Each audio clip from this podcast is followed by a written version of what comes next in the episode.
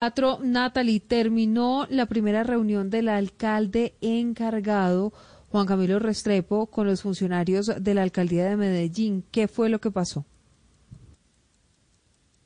El Consejo de Gobierno fue ampliado, informó que lo primero que hizo fue presentarse, después escuchó a cada uno de los secretarios de despacho de las entidades que pertenecen al municipio. Estas son algunas conclusiones de la reunión.